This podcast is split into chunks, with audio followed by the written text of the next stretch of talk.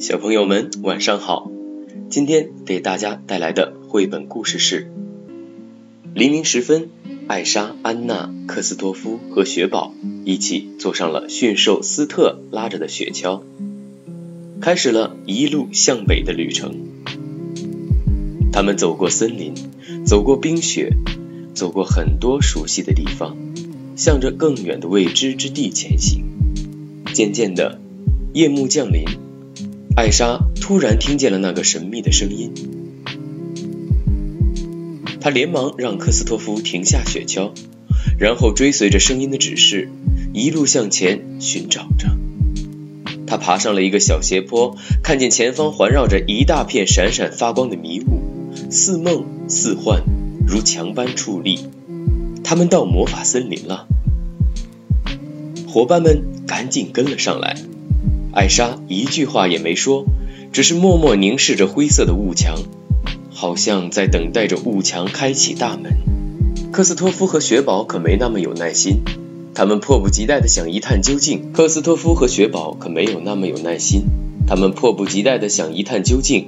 科斯托夫抬起手去触碰雾墙，可手被弹了回来。雪宝也朝着雾墙跑去。结果雾墙像气球一样把它弹了出去，他觉得好玩极了，咯咯的笑了起来，一遍又一遍的撞上去。突然，屋墙慢慢裂开，不可知的未来让艾莎感到有点紧张。她紧紧握住安娜的手，妹妹总是能给予她勇气。安娜将艾莎的手握得更紧，对她说：“答应我，一起行动。”艾莎点了点头。五个好伙伴坚定地目视前方，向迷雾中走去。眼前的雾气慢慢消散，四根神秘的巨型石柱在迷雾中显现。当他们走过石柱的时候，身后的雾墙像门一样又关了起来，把他们关进了魔法森林。茫茫的大雾中闪动着彩色的亮光，这些亮光快速移动，连成一片。当他们再次试着触摸雾墙时，他们不再被弹回，反而是雾墙推着他们前进，而且越推越快。忽然间，他们被推到了一块空地上。雪宝摸了摸雾墙，发现它又恢复了弹性。科斯托夫环顾了一下四周，说：“好吧，他显然不想让我们出去。”此时的森林显得安静而又祥和，柔和的阳光下，金黄的树叶闪动着微光，茁壮的枝干向天空伸展开来。大家放慢了脚步，陶醉在眼前的美景中。艾莎不禁感叹道：“魔法森林真是太美了。”安娜气喘吁吁地走上一处眺望台，一眼望见了对面的水坝，她意识到。这就是父亲讲的故事中的那座水坝，它真的存在，而且看起来仍然很坚固。科斯托夫也走了上来，他还没来得及说什么，安娜却突然发现艾莎没了踪影，她惊慌失措起来，匆忙离开了眺望台，在森林里大声地呼唤着艾莎。艾莎听见安娜的呼唤，转身朝妹妹走去，看到了姐姐的身影。安娜松了一口气。艾莎，原来你在这儿。我没事，我只是想在传说中的魔法森林里走走。艾莎轻声安慰着紧张的安娜。就在这时，森林间吹来了一阵大风，强大的风力把大家都吹上了天。这是魔法森林中的自然精灵之一——风之灵的杰作。突然，一根被风刮断的树枝朝安娜的方向砸去，艾莎急忙用魔法拦住它。这一举动激怒了风之灵，他放下所有人，只把艾莎牢牢地困在了旋风中心。为了逃出旋风中心，艾莎朝旋风中心投射出血流，但旋风将艾莎卷得更紧了。她用尽全力张开手臂，施展出浑身的魔法，顿时空气中充满了雪花，它们很快冻结成一个个美丽的冰雕。每一个冰雕都似乎呈现出了过去某个瞬间的景象。艾莎被眼前的景象震惊到了。谁有记忆？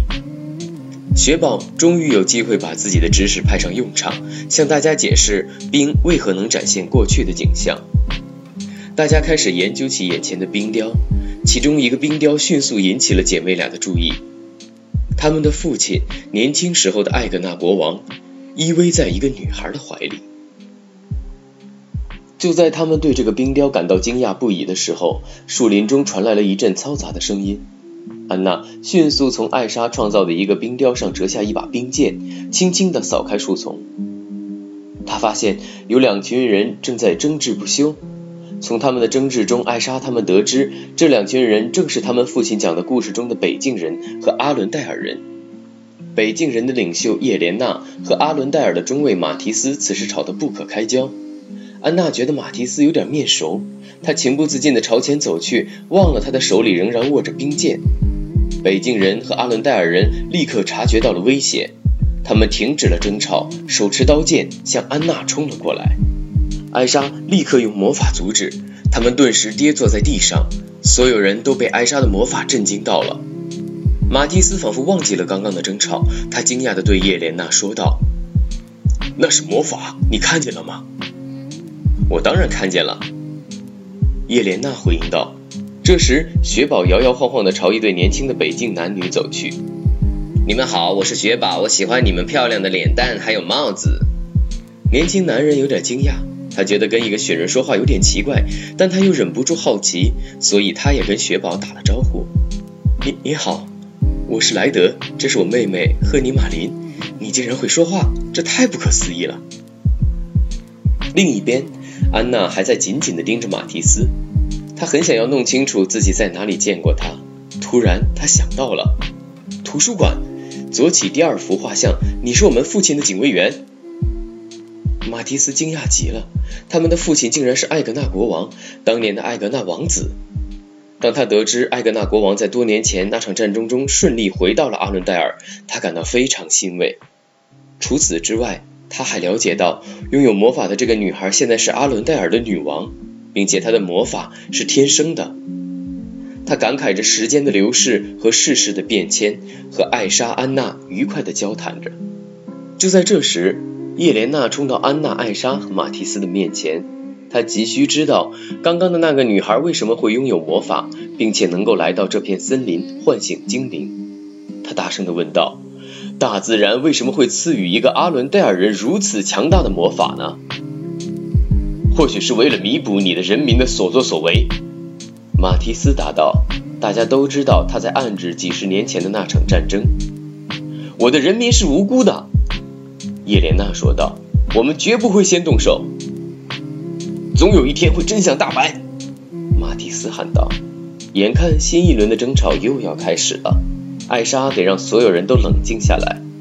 大家听我说，是一个神秘的声音召唤我来这里的。只要找到那个声音，就能还原过去的真相。请相信我。突然，天空出现一道亮光，叶莲娜大叫：“是火之灵！”只见那团火焰绕着一棵树飞窜，很快就把它烧着了。大火在森林中迅速蔓延开来，火光冲天，瞬间包围了整片森林。人们顿时乱作一团。艾莎追在大火的后面，试图用她的魔法阻止它蔓延。当她终于追上那团火焰，并看到火之灵的真面目时，她有些吃惊。火之灵的模样跟她想象中不太一样。火之灵竟然是只小蝾螈。艾莎看向他的双眼，感受到了他的痛苦和恐惧。究竟是什么让这个小东西如此痛苦？艾莎更加好奇了。她轻轻地伸出手，小蝾螈一下子就跳到了她的手掌上。艾莎轻轻地抚摸着小蝾螈，试图帮助它恢复平静。小蝾螈似乎很享受艾莎凉爽的触摸。他逐渐平静下来，紧接着，森林四周的火焰也神奇般的慢慢熄灭。这时，那个神秘的声音突然响起，艾莎和小蝾螈同时转向了声音传来的方向。艾莎立刻明白，小蝾螈和她一样能听到那个声音。那个声音在召唤我们，他是谁？我们该怎么办？他望向小蝾螈，发现小蝾螈此刻望向北方，在北。低声说道：“我们要继续向北方前进。”艾莎找到安娜，为安娜披上了母亲当年的披肩。她希望这条披肩能让安娜安心。莱德和赫尼玛琳看到了这条披肩，他们觉得这条披肩似乎有点熟悉。艾莎告诉他们，这是许多年前他们的父亲送给母亲的礼物，也是母亲最珍贵的财富。此时，莱德辨认出了披肩上的图案，他把艾莎和安娜带回到刚刚的冰雕群中。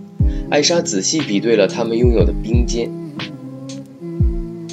艾莎仔细比对了他们拥有的披肩和冰雕中年轻女孩披着的披肩，是同一条披肩。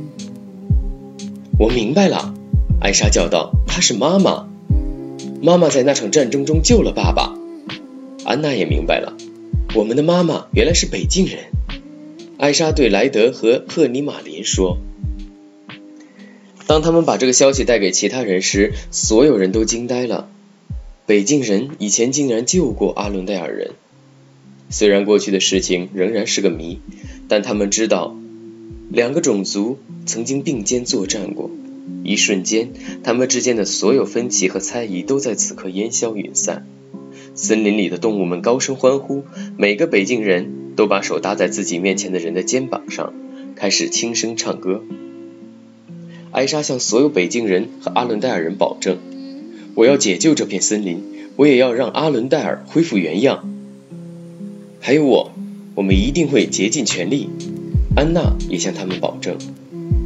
大家听到艾莎的承诺后都激动不已，他们觉得眼前的这个女孩身上有股强大的力量，这种力量让他们心安，让他们对能离开森林、重获自由充满了希望。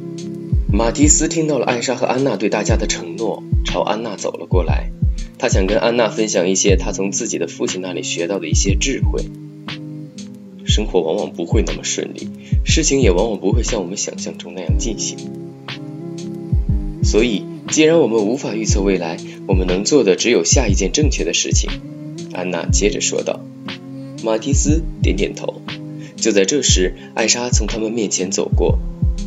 马蒂斯从安娜的脸上看到了一丝担忧。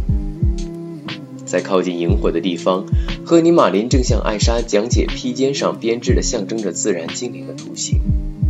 风、火、水、地，除此之外还存在第五灵。赫尼玛林指着披肩上的一个个图形说：“这个第五灵被称为桥，相传它能将自然界的魔法与人类连结起来。但当人们不再听从大自然的声音时，它就会消失。”一些老人声称，在这片森林被迷雾封住的那天，他们听见了他的呐喊。我的父亲也一定听到过。你认为那个神秘的声音就是他吗？是他在召唤我吗？艾莎思考了一会儿，问道：“或许是吧。”哎，对了，阿塔霍兰一定知道答案。赫尼玛林回答。突然，大地开始震动，大地巨人们出现了。他们每走一步，地面就随之震动一下。所有人都迅速藏了起来。艾莎躲在一棵树后，悄悄地伸出头，观察着大地巨人们。突然，为首的大地巨人似乎感知到了艾莎的存在，猛地朝艾莎的方向转来。艾莎吓得赶忙躲回树后。大地巨人停留片刻，不见艾莎的身影，就朝另一个方向走去了。艾莎知道大地巨人们是为她而来，但至于原因，她还不清楚，所以她要继续往北走，找到阿塔霍兰，找到那个神秘的声音，解开过去的事情的真相。今天的故事就到这里了，小朋友们再见喽。